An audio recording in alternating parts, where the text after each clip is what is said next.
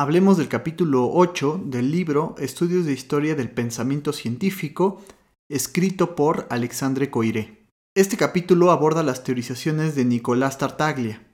Específicamente se centrará en sus dos textos más importantes, La Nova Scientia de 1537 y el Questiti et Ventioni Diverse de 1646. Muchas afirmaciones de Tartaglia son falsas, pero no debemos desestimarlas. Fueron los primeros intentos de dar un tratamiento matemático a un problema que solo se había tratado de forma empírica. Tampoco podemos ignorar la influencia que tuvo sobre Benedetti, quien a su vez inspiró a Galileo.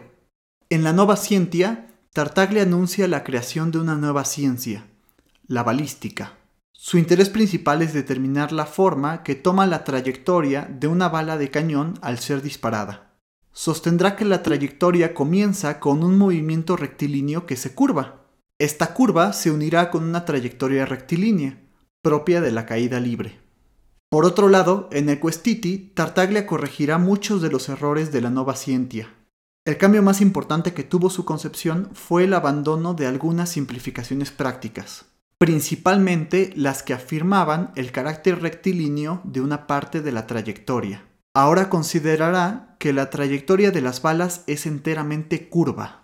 Curiosamente, aunque este texto está mejor fundamentado, tuvo menos éxito que la Nova Scientia.